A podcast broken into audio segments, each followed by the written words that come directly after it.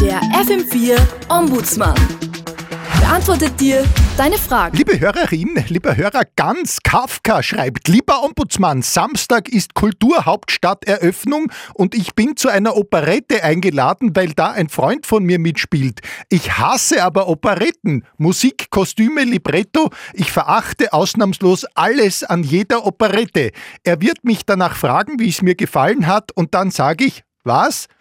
Nun, lieber der lieber ganz äh, Kafka, es wird deinem Freund zweifellos im Laufe seiner Bühnenkarriere gelingen, zwischen einem Urteil über die äußeren Umstände und einer Einschätzung zum eigenen Handwerk zu unterscheiden. Insofern wird ihn deine generelle Verachtung äh, in den Orchestergraben.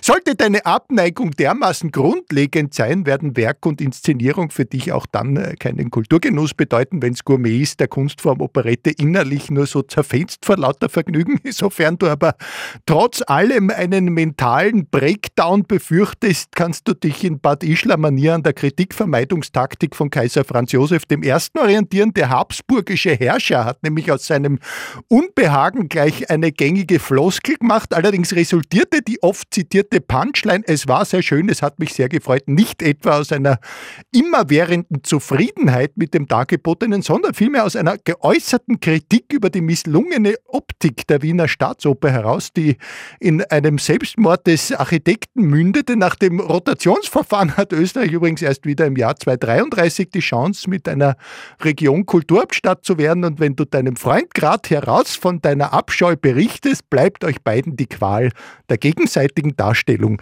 in Zukunft erspart. Schönes Kulturhauptstadt eröffnen und Servus.